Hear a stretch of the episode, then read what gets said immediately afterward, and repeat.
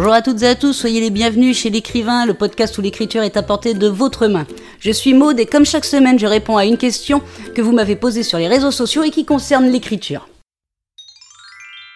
Cette semaine, je réponds à la question de Nana qui sur Twitter me demande comment écrire un bon quatrième de couverture.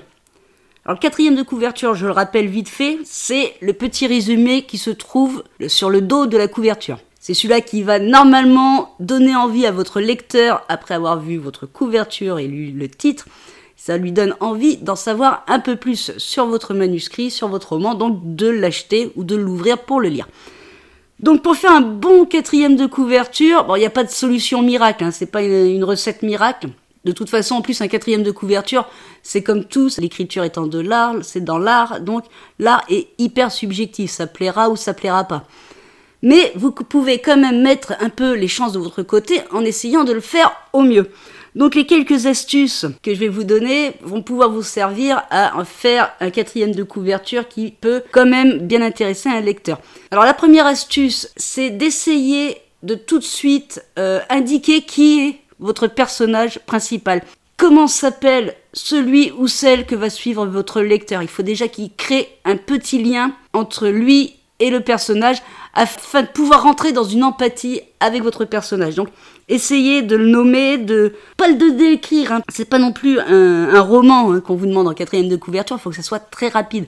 Donc essayez de le décrire, donner son prénom au moins. Euh, dites si c'est un homme, une femme ou un jeune homme, une jeune femme. Et essayez également de déterminer un peu légèrement, juste effleurer à la surface, qui est votre personnage principal.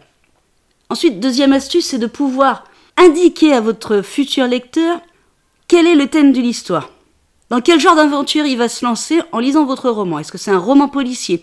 Est-ce que c'est un, roman feel-good Est-ce que c'est un roman historique? Essayez de lui donner quelques indices sur le genre, parce que bon d'accord, il a vu la couverture, il a vu le titre, mais essayez de mieux l'orienter en faisant votre quatrième de couverture ainsi.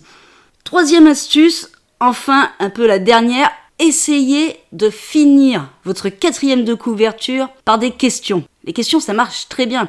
Comment va-t-il s'en sortir? Arrivera-t-il à temps? Comment X peut résoudre cette énigme? Comment Y peut-il parvenir à temps? Enfin, des choses comme ça, vous voyez ce que je veux dire.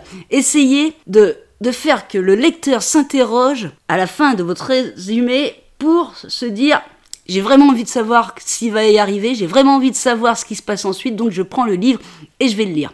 Donc voilà, pour résumer vite fait un quatrième de couverture, il faut que vous fassiez en sorte que votre lecteur crée déjà un lien d'empathie avec votre personnage principal. Il faut que votre lecteur puisse euh, identifier le style, le genre de roman qu'il va lire. Et ensuite, il faut que votre lecteur puisse se poser quelques questions afin qu'il ait envie de prendre votre livre et de le lire jusqu'au bout. Voilà pour la réponse de la question de cette semaine. Si vous avez envie d'apprendre l'écriture ou de développer un peu votre style, je vous offre une formation, tout ça gratuitement. Vous trouverez le lien en description de ce podcast. Si vous avez envie de me poser une question sur l'écriture, n'hésitez pas à me contacter sur les réseaux sociaux. Sinon, je vous retrouve la semaine prochaine pour la réponse à une nouvelle question. En attendant, bonne écriture à toutes et à tous et prenez soin de vous.